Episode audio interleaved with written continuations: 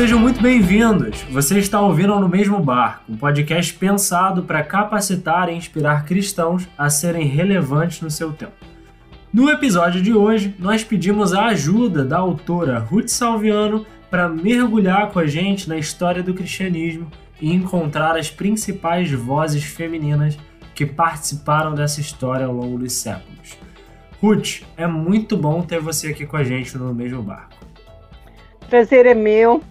É, o meu objetivo é esse: é falar, falar, falar bastante sobre a história das mulheres no cristianismo, divulgar essa história e bem dentro do objetivo de vocês do mesmo barco, inspirar uh, cristãos com essas histórias para que eles a contem também e sejam, uh, vamos dizer assim, impactados, influenciados para também agirem da mesma maneira com ousadia, com amor ao reino de Deus. Amém, amém, com certeza.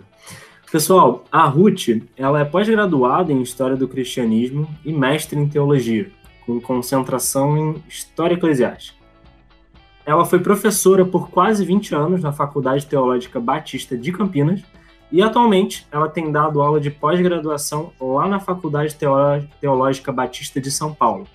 Além de tudo isso, é, dessa carreira acadêmica, né, a Ruth é autora de cinco livros, todos eles sobre a participação da, das mulheres na história do cristianismo, sendo o último livro dela, O Vozes Femininas nos Avivamentos, lançado agora, esse ano, em 2020. Ela foi ganhadora também do prêmio Areté 2015 na categoria de História da Igreja, com o livro Vozes Femininas no Início do Protestantismo Brasileiro. Ruth, assim, espetacular toda essa sua carreira, os livros que você escreveu. Eu fico muito feliz por você ter aceitado esse papo. Eu tenho certeza que essa conversa vai ser muito boa. Espero que sim. Seja uma boa conversa, um bom tempo aqui. Ruth, é seguinte, eu queria começar esse episódio tentando entender de onde que veio esse interesse e essa motivação para pesquisar a participação feminina na história do cristianismo. É, de onde surgiu essa vontade? Era, era um tema que você sempre teve vontade de explorar? Interessante, eu sempre gostei de história, sempre gostei assim, de pensar nas mulheres na história, mas eu comecei a lecionar na Faculdade Teológica Batista de Campinas e aí voltei para teologia, lecionei várias matérias e comecei a lecionar também a história do cristianismo.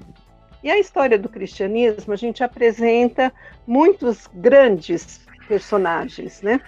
Então, são os grandes teólogos, os grandes pais da igreja, os reformadores, os grandes papas, e por aí vai, mas não aparecem as mulheres.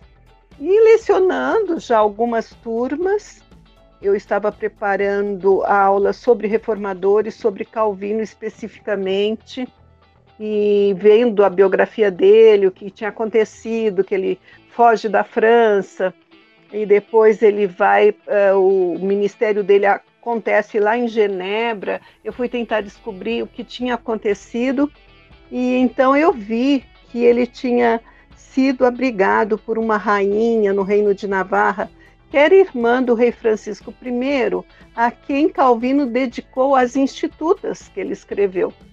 Eu falei, puxa, apareceu uma mulher aqui, deixa eu descobrir mais sobre essa rainha, Margarida. E eu tinha uma, que até do meu pai, uma coleção de história da reforma, com um volume quase todo falando da reforma na França. Então uhum. falou bastante sobre ela. E eu fiquei muito animada, eu falei, eu quero saber mais. Daí eu me dispus, eu já tinha terminado o bacharel em teologia, a, a fazer o mestrado e falei, agora eu já tenho o tema que vai ser a participação feminina na reforma. Então já fui com esse tema na cabeça. É, legal. É, com a personagem pronta e foi aí batalhar a, a pesquisa, porque em português você não encontra nada. É difícil.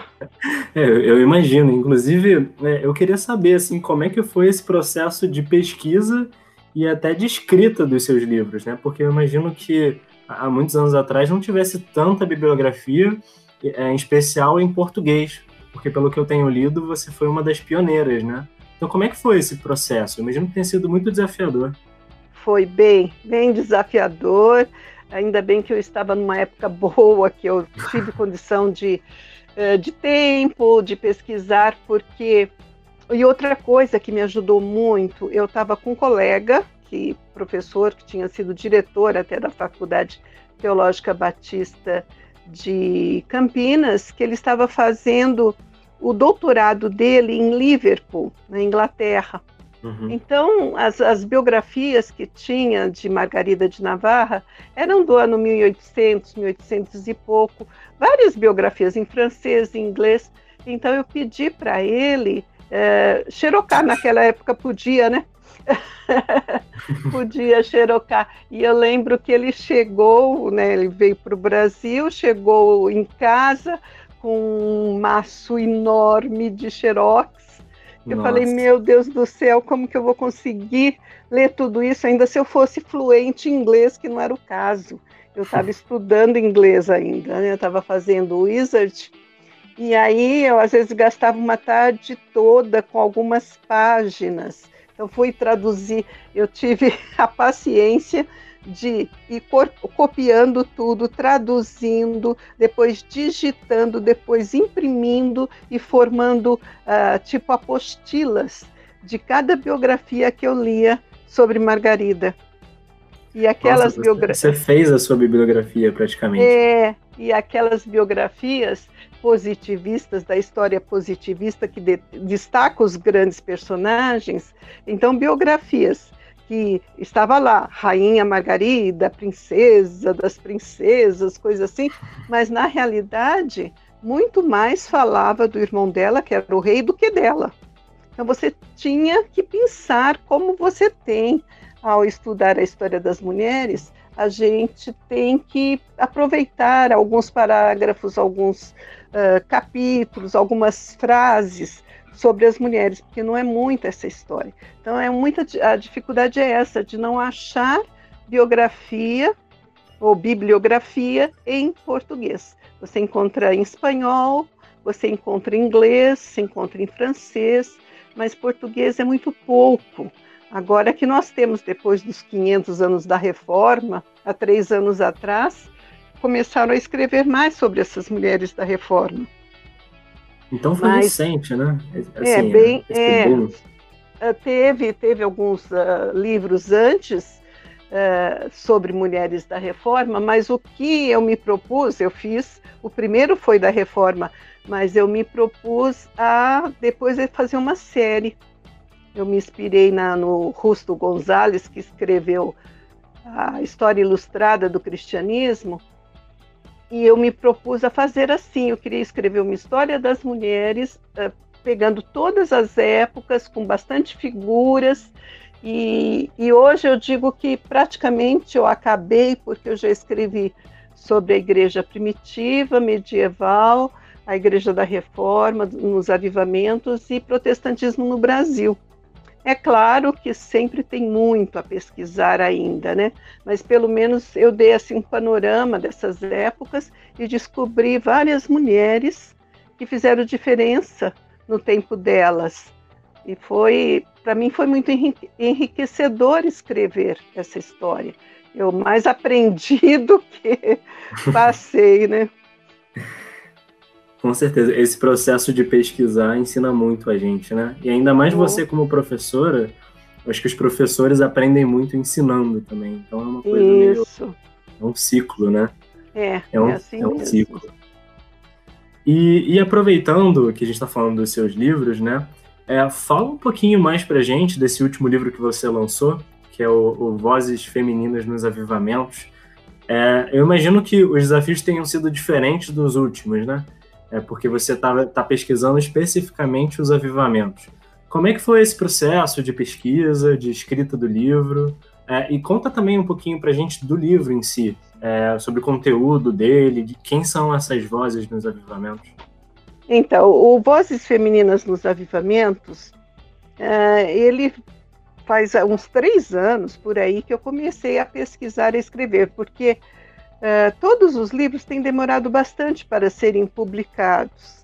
Então, eu passo realmente algum tempo na pesquisa, depois eu começo a escrever. e aí a luta para a publicação.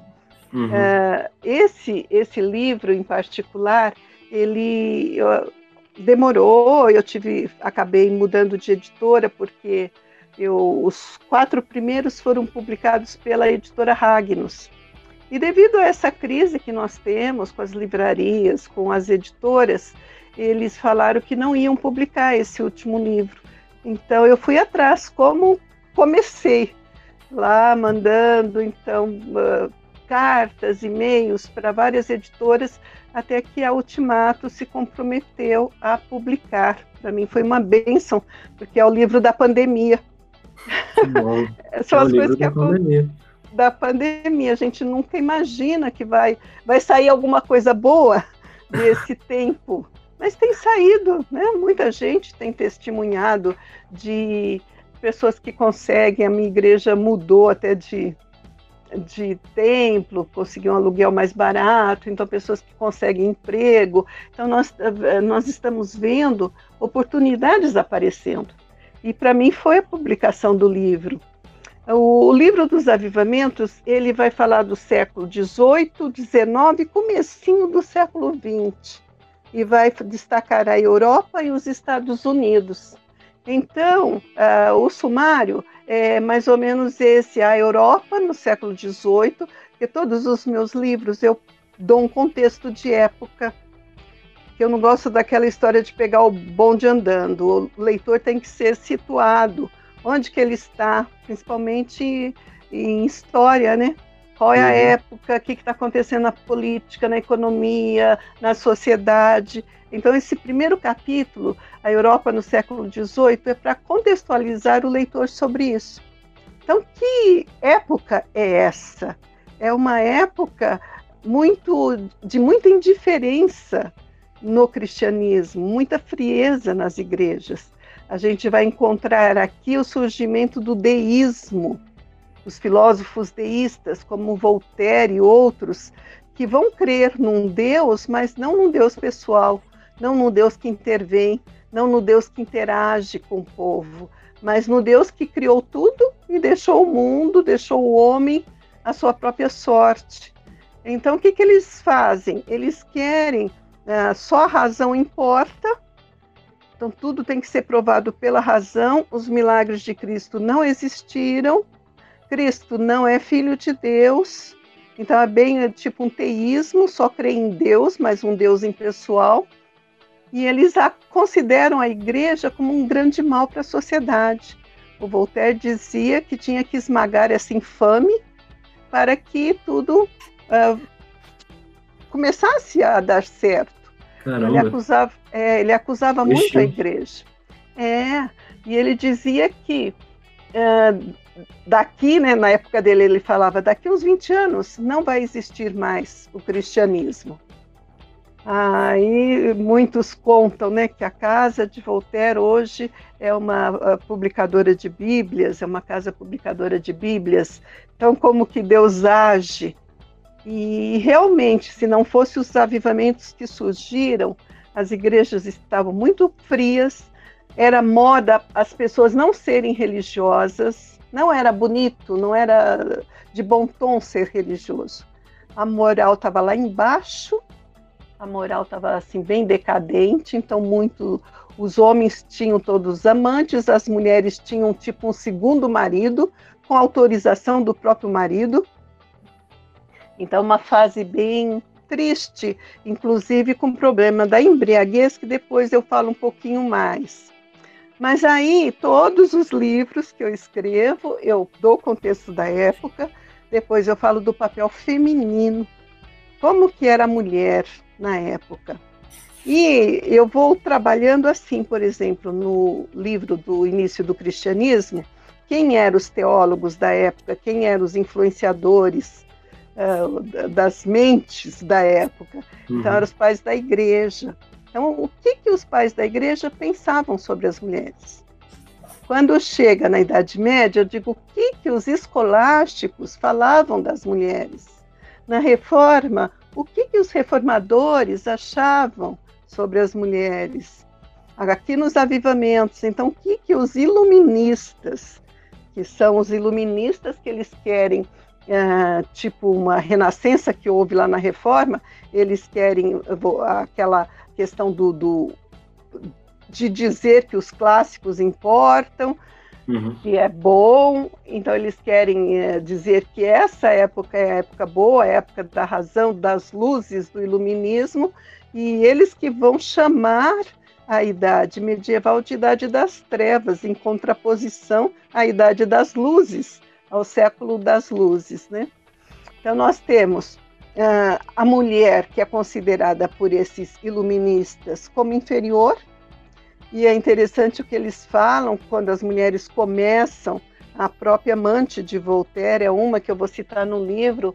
Ela é uma cientista, ela vai uh, traduzir livros de Newton, ela vai escrever e as, os outros iluministas vão chegar enquanto Voltaire elogia a amada, os outros iluministas vão dizer: puxa, só falta ela ter um bigode para ela, né, se, se posicionarem. Então a gente enxerga muito, muito isso.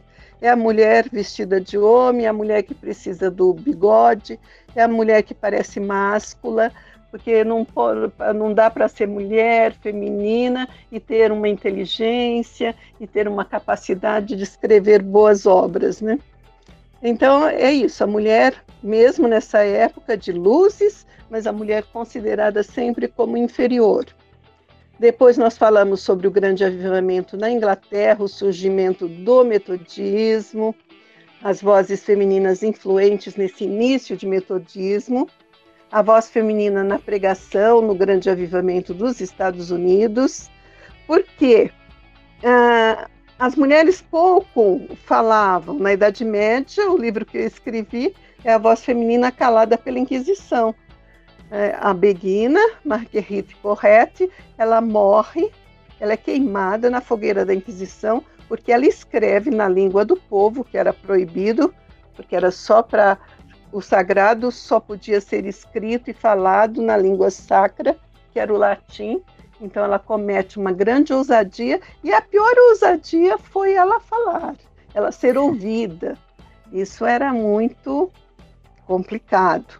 Então ela, ela morre né, por conta disso.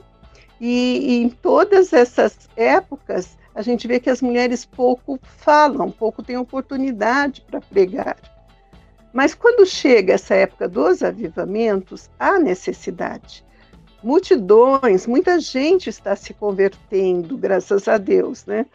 Porque aquela religião que estava fria, vêm os avivalistas e pregam o evangelho, simplesmente o evangelho, e muita gente se converte, muda de comportamento. Então, muitos estão sedentos pela palavra.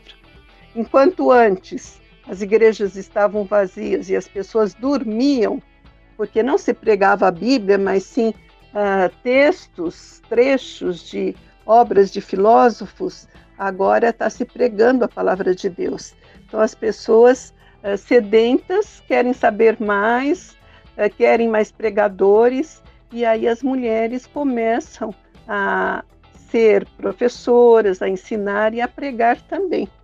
Nos Estados Unidos, no avivamento, elas vão atravessar o país como itinerantes pregando o evangelho. Então, nós temos o destaque para essas mulheres na pregação, nesse segundo grande avivamento dos Estados Unidos, temos as vozes femininas na ação social e, por último, as vozes femininas que falaram outras línguas, que é o movimento da Rua Azusa.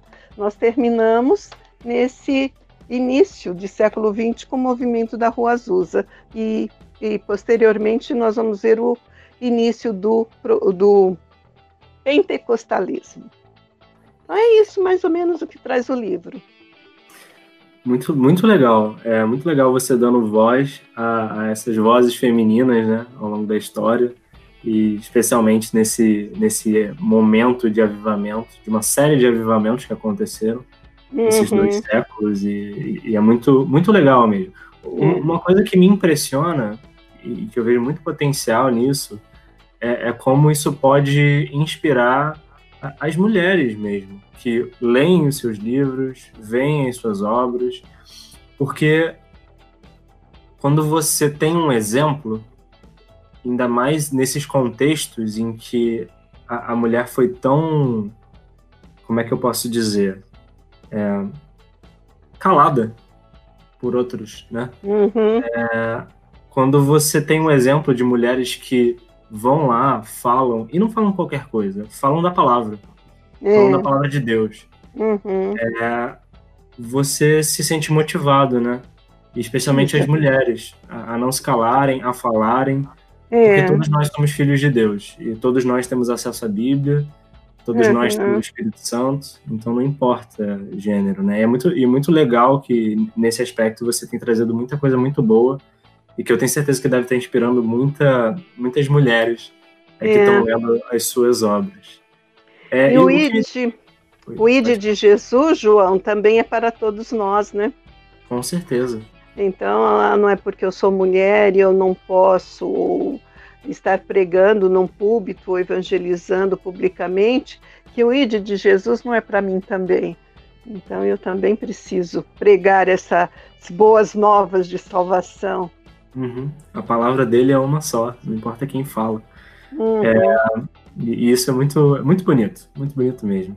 E o que me deixa curioso também, porque você escreve sobre várias vozes e, e eu fico curioso de saber qual é a voz que mais te inspirou, ou mais te impactou é, ao longo de todas essas suas pesquisas e esses anos escrevendo os livros. É, eu imagino que seja difícil responder isso, né? Porque são muitos. Mas eu queria muito saber qual é, dessas vozes é que mais te inspirou. Eu tenho sim a, a minha preferida. É? Mas se você me. Eu tenho minha preferida. Uhum. eu tenho minha preferida, mas eu gostaria, se, se você me permitir, de destacar. Depois eu vou falar da minha preferida, mas uhum. eu queria destacar uma em cada época. Claro. Então, por exemplo, no início do cristianismo, nós temos as mártires aquelas que vão uh, ser atacadas pelas feras, que vão para espada do gladiador no Império uhum. Romano, e tem Perpétua, que ela é muito firme, ela está com um filhinho, ela foi presa porque ela aceitou, uh, ela se converteu numa época em que era proibida a conversão ao cristianismo, e ela é presa, e tão nova na fé, mas ela tem uma fé tão firme ela amamenta o filho na prisão e o pai vai lá e pede para ela renegar a fé, para ela criar o filho, para ela ter dó dele, da, da mãe dela, né? E ela diz: Eu sou cristã, eu não posso negar minha fé. Então, eu diria que nesse primeiro livro, a minha preferida é a Perpétua, pela firmeza dela na fé. No Uma Voz Feminina Calada pela Inquisição, que é a Idade Média, eu diria que eu prefiro não só uma mulher, mas o movimento das beguinas. Aqui nós já estamos naquele contexto de cruzadas, que os homens vão embora, deixam mulheres, filhos e não voltam, a maioria não voltam, elas ficam sozinhas. Muita guerra, muita peste, muita coisa, destruição. E elas sozinhas, elas se unem Havia sido proibido a formação de qualquer ordem religiosa, mas é permitido que elas, sem tomar voto, elas estejam unidas nas beguinárias e elas se unem para ajudar o necessitado.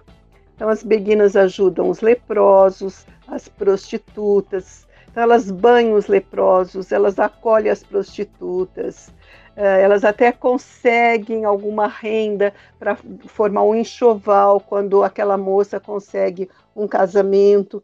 Elas ensinam a palavra de Deus e elas são perseguidas também à época da Inquisição e a ordem delas acaba sendo proibida.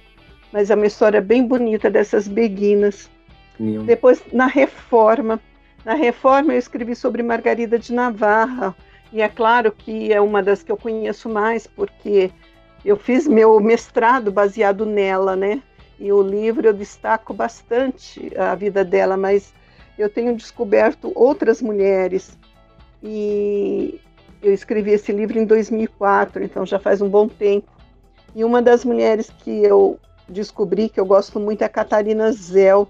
Ela foi casada com um pastor reformado e ela gostava muito de estudar a Bíblia, mas ela tinha um coração muito compassivo Como as beguinas, ela também ia onde estavam os infestados pela peste e cuidava deles e visitava os presos, tudo que a Bíblia fala que devemos fazer como cristãos, né?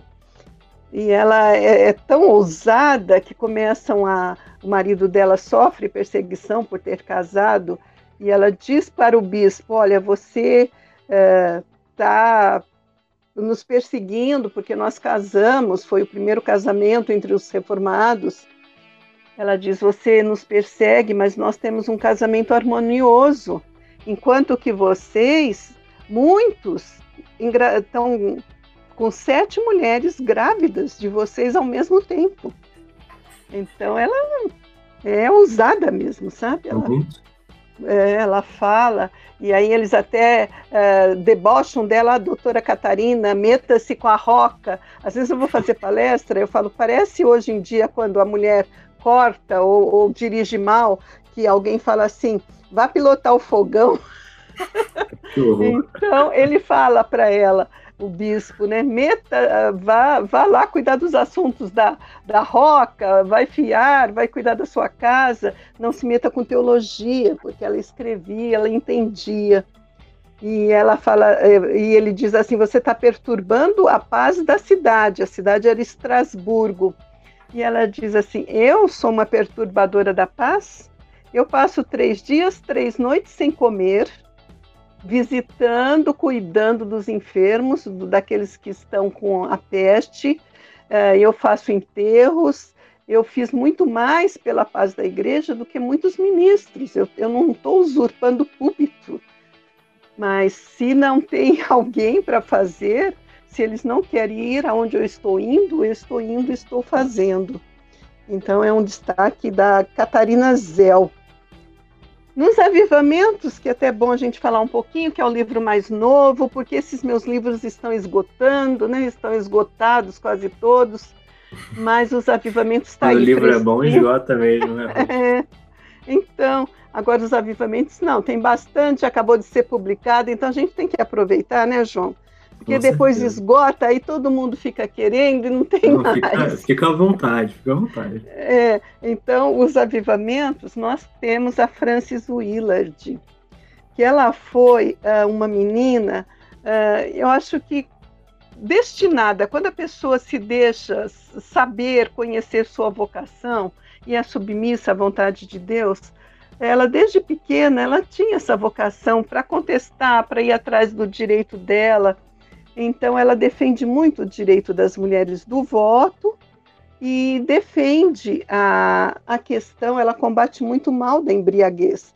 E uma coisa tem a ver com a outra, porque ela quer que as mulheres vo, uh, votem para que elas votem contra o comércio das bebidas alcoólicas.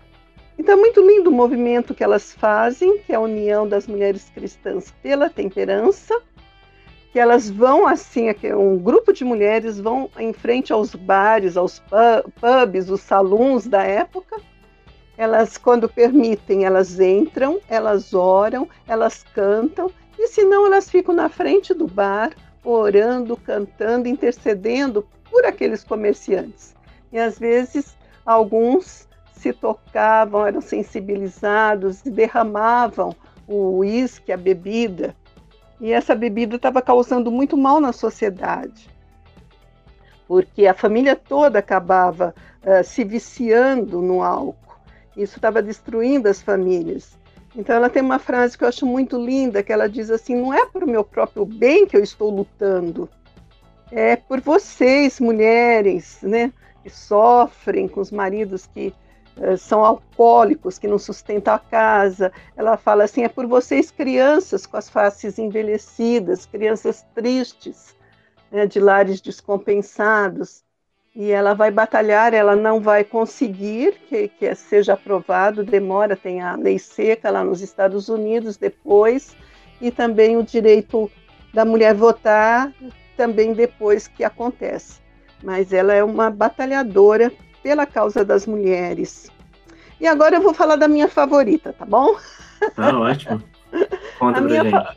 É, a minha favorita está no livro do Brasil, o, esse livro, Vozes Femininas no Início do uhum. Protestantismo Brasileiro, é o livro que está todo mundo atrás, e esse foi feito menos, a tiragem menor, e ele uhum. não está esgotadíssimo mesmo. Ele ganhou o prêmio Areté né, em 2015, Sim. 2017 ele já se esgotou, então já está com três anos que ele está esgotado. Mas aqui eu falo das missionárias, das esposas de pastores, das professoras educadoras, das uh, missionárias que vão aos índios, ao sertão. E uh, eu, uh, João, eu estava quase me chamando de Lucas, João, João, eu, eu tenho assim, o meu tema preferido na teologia é o céu. Eu gosto muito de estudar e ler sobre céu. Uhum. E no, eu deixei para o final do livro uma mulher, ela chamava Estela Câmara de Bois. Ela casa com Carlos de Bois, que é um francês, né, que professor, ela vai lá para a Bahia, lá eles cuidam do Colégio Taylor Egídio, e ela foi educadora, musicista, poetisa, e ela participou do movimento de renovação espiritual. Quem acha que não houve algum avivamento no Brasil, teve um movimento de renovação espiritual na década de 60. E ela traduziu os livros da Rosalia Plebe, que é uma missionária estadunidense que escreveu livros maravilhosos. Tinha o Enéas Tonini, que escreveu também muito sobre o avivamento. E ela tinha muita comunhão com Deus. Então, meu destaque dessa mulher predileta, preferida, é que ela é a a vida espiritual dela, a comunhão que ela teve com Deus, porque ela era múltipla, né? Ela, ela sabia o inglês, ela foi educadora, ela foi tradutora, foi escritora, foi musicista, foi poetisa, mas o que eu destaco mais é a vida que ela tinha de comunhão com Deus. E ela sentava às vezes ao piano, em poucos minutos ela compunha letra e música nossa. E não é aquela musiquinha ou aquela poesia rimadinha assim, né? Bem simples, não. Eram é, poesias. Música boa. É aquele vocabulário profundo, vocabulário rico, muito, muito lindo o que ela compôs, o que ela escreve. E o que eu quero destacar dela é, é uma época que ela teve um problema de coração, um ataque cardíaco, e ela é declarada morta. Nossa. E, é, e aí ela tem uma experiência maravilhosa. Ela tem uma experiência que ela é levada por dois anjos para os céus. E ela está assim encantada, maravilhada com aquela trajetória que ela está indo em direção aos céus. Ela está vendo tudo tão lindo e ela fala: puxa, é verdade, que coisa maravilhosa. Ela escreve uma poesia depois e a poesia ela fala que ela pisou num cabo de alta tensão, tal, uhum. porque ela disse que se ela falasse o que aconteceu com ela, ninguém ia acreditar. Então ela uhum. escreve o retrato da morte, o retrato da vida. Sonhei que ao atravessar uma rua pisei num fio de tensão elétrica e fiquei carbonizada. Vi-me de repente numa nova manhã. Brilhava um sol alvíssimo incandescente, um sol do meio-dia tropical, mas num clima excelente, de excelência descomunal. Rápido, hum. como pensamento, meu espírito chegar a esse lugar. Onde estou, indago? Estás na casa das muitas moradas. Então eu não morri, não, Deus não é Deus de mortos, ele é Deus dos vivos. Então ela vai contando sobre essa experiência. E quando ela conta para a filha, a filha fala assim: "Mãe, mas como que a senhora respirava?" E ela diz: "Estelinha, como se eu tivesse dez pulmões." Então é uma, uma história tão linda, mas aí é, é, aí ela diz que ela vê o ou tem uma visão do que está acontecendo, o filho, o marido, falando, ah, Estela, não, não estou preparado. E aí então fala, olha, não está na tua hora ainda. E ela volta, mas chateada. ela não queria eu, voltar. Eu imagino, né? É, ela não queria voltar. É, Então, ela une é, essa, a comunhão com Deus, que é uma coisa maravilhosa de santificação, e com essa visão que ela tem do céu, e também ela conta é uma visão muito linda. Eu coloco no final do, do livro do Protestantismo Brasileiro. Então, de todas, né, destaquei uma Marte por sua coragem, por sua fidelidade à, à fé, às beguinas, por sua ação social, seu, seu amor aos necessitados. Né? Falei da Catarina Zé, uma pastora na época que não podia, né? Que a doutora Catarina foi é, mandada ir cuidar da sua roca. e a, a Francis Willard batalhando pelo direito ao voto da mulher. Mas na realidade a minha pre preferida é Estela Câmara de Bois, porque ela teve essa visão do céu e pela comunhão que ela teve com Deus. A Estela, ela era brasileira, né? Casada brasileira. Ela é pernambucana como eu. Pernambucana. Ah, tá explicado. Tem mais isso em comum, pernambucana como eu. Escolheu bem, viu? Escolheu bem. A história dela fantástica. Fantástica é. mesmo. É muito legal, muito legal ouvir, né? Porque assim, você, você pesquisa isso, então você teve contato com muitas histórias, mas bonito, né? Que você escolheu uma brasileira e ah, que, é, que foi tão inspirada por Deus, né? A ponto de oh. sentar no piano e escrever músicas no instalar de dedos. Assim, isso é incrível. Isso é, é alguém é. que é inspirado pelo Espírito Santo mesmo. Porque senão isso. eu não sei o que, que é, Ruth. É. Realmente eu não sei o que, que é. É, é. Só por é, Deus. Por Deus, com certeza. É, Ruth, eu, eu, queria deixar aqui é, o meu elogio e a minha admiração pelo seu trabalho. Eu acho que você tem tido muito êxito, sabe, em representar essas vozes e inspirar as mulheres que hoje leem e, e, são inspiradas através dessas histórias das mulheres do passado, né? Eu acho que isso é muito bonito de ver. É, eu acho que é uma benção mesmo.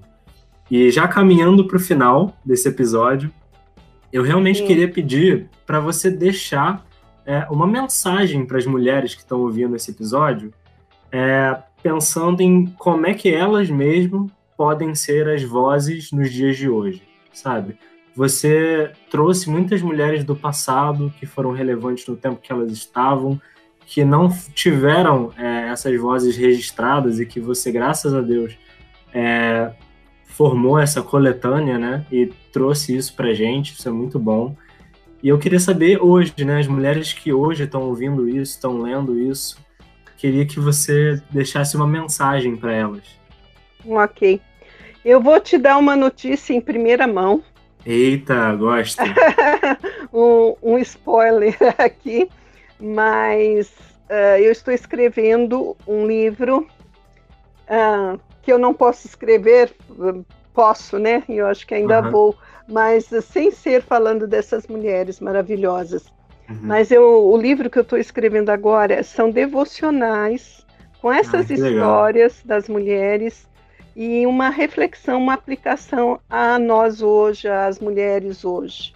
Uhum. Porque é isso que você disse do teu objetivo no mesmo barco e do meu objetivo da inspiração. Às vezes falta muito para a gente essa motivação, essa inspiração de pensar, poxa, ela teve uma vida como a minha, uma vida numa época pior que a nossa, numa época parecida com a nossa, uma dificuldade maior e conseguiu e não enterrou seu talento. Então, o que eu queria deixar, até uh, usando a voz de uma delas, Maria Dentieri, uh, da época da Reforma, o nome dela está lá no Muro dos Reformadores, em Genebra, está gravado. Ela escreveu uma carta para a Rainha Margarida de Navarra, e ela já tinha naquela época, a gente fala de mais de 500 anos atrás, ela já tinha preocupação com o Ministério das Mulheres, que as mulheres não enterrassem seu talento. É, então ela dizia que as mulheres precisavam conhecer a Bíblia, a Bíblia que estava começando a ser divulgada na linguagem do povo, e ela dizia: não, as mulheres também têm que estudar, têm que conhecer a Bíblia. E é o que eu quero deixar para as mulheres de hoje, que vocês não enterrem seus talentos. Uh, muitas vezes a pessoa fala assim, ah, eu não tenho talento, mas não é, não é verdade. Todos temos talentos. E você precisa identificar qual que é seu talento, o que, que você gosta de fazer, o que às vezes na igreja te incomoda, puxa, isso não está sendo feito. Geralmente a pessoa que vai lá na, na assembleia fala, ah, oh, precisa fazer assim, ah, então você uh, vai ser responsável. Porque é isso mesmo, né? A pessoa que enxerga e, e, quando ela tem essa visão de que está precisando, Deus vai capacitando. E ela vai saber se é o dom de Deus, se aquilo uh, serve para a edificação da igreja. Às vezes a pessoa acha que o talento é o dom espiritual, mas o dom espiritual ele edifica a igreja. Ele não é um mero talento. A pessoa pode tocar maravilhosamente bem, mas isso não está inspirando, não está edificando. Então tem que partir da ação do Espírito Santo na vida da gente mesmo. Então identifique seu talento, não enterre seu talento. Às vezes eu recebo e-mails até um pouco tristes de algumas mulheres que é ao contrário, elas sabem o talento, elas queriam trabalhar e elas são impedidas pela estrutura eclesiástica das igrejas, pela liderança. Então eu digo, olha, as mulheres em todos os tempos, elas têm encontrado brechas para atuar. E elas não querem poder, elas não querem domínio, elas querem servir a Deus. E é isso que as mulheres fazem nos bastidores, em qualquer uh, posição que elas estiverem, em qualquer trabalho que elas estiverem, elas estão ali com uma de dedicação ímpar. Então, continue fazendo seu trabalho de formiguinha, trabalho que muitas vezes não é visto, mas Deus vê. E lembrando sempre que mais importa obedecer a Deus do que aos homens, do que agradar aos homens. Pense no reino, pense em obedecer a Deus, pense em falar de Cristo, e você vai ver a, igreja sendo edificada através de sua vida, Deus te usando. Às vezes a gente vai deixando de lado aquele orgulho ou aquele aquela sensibilidade muito grande que tudo eu me magoo, eu fico chateada e eu vou me preocupar em ser útil, em servir, em fazer diferença aonde eu estiver. Amém. Uau. Amém. Uau é, as mulheres que estão ouvindo não enterrem os seus talentos. Eu acho que essa é a mensagem que a, a Ruth deixou. E muito bonito, Ruth, realmente. É, se, se nós fomos criados por Deus para com talentos, né? Para ser bênção na vida dos outros, então que a gente seja bênção, né? Que a gente Amém. seja bênção. Amém. Amém. Foi um prazer ter você com a gente aqui no mesmo barco eu realmente, do fundo do meu coração, eu espero que todas as mulheres que estejam ouvindo esse, esse episódio, elas se sintam inspiradas, não só pelo seu trabalho, pelo exemplo das mulheres que você trouxe, mas também pelo seu exemplo, né? Eu acho isso muito importante. E muito obrigado mais uma vez por ter topado participar e ter essa conversa com a gente, viu, Ruth? Por nada, João. Prazer. E vamos falando. Falamos, falemos de Cristo sem parar, falemos das mulheres, como Cristo disse àquela mulher que ungiu. Que essa história seja contada para a memória dela. Então, Amém. que essas histórias continuem a ser contadas para a memória delas, para a memória dos grandes homens que fizeram também diferença na nossa história do cristianismo. Amém. Amém, Ruth. Amém. Esse foi mais um episódio do No Mesmo Barco, produzido pela Garagem 64. Se você gostou, não esquece de curtir esse episódio, seguir a gente no Spotify e compartilhar. Se você tem Instagram, segue a gente no arroba no mesmo barcocast para saber tudo que está rolando. Mas se você gosta mesmo é do Twitter, então me segue lá, arroba jmduzi, beleza?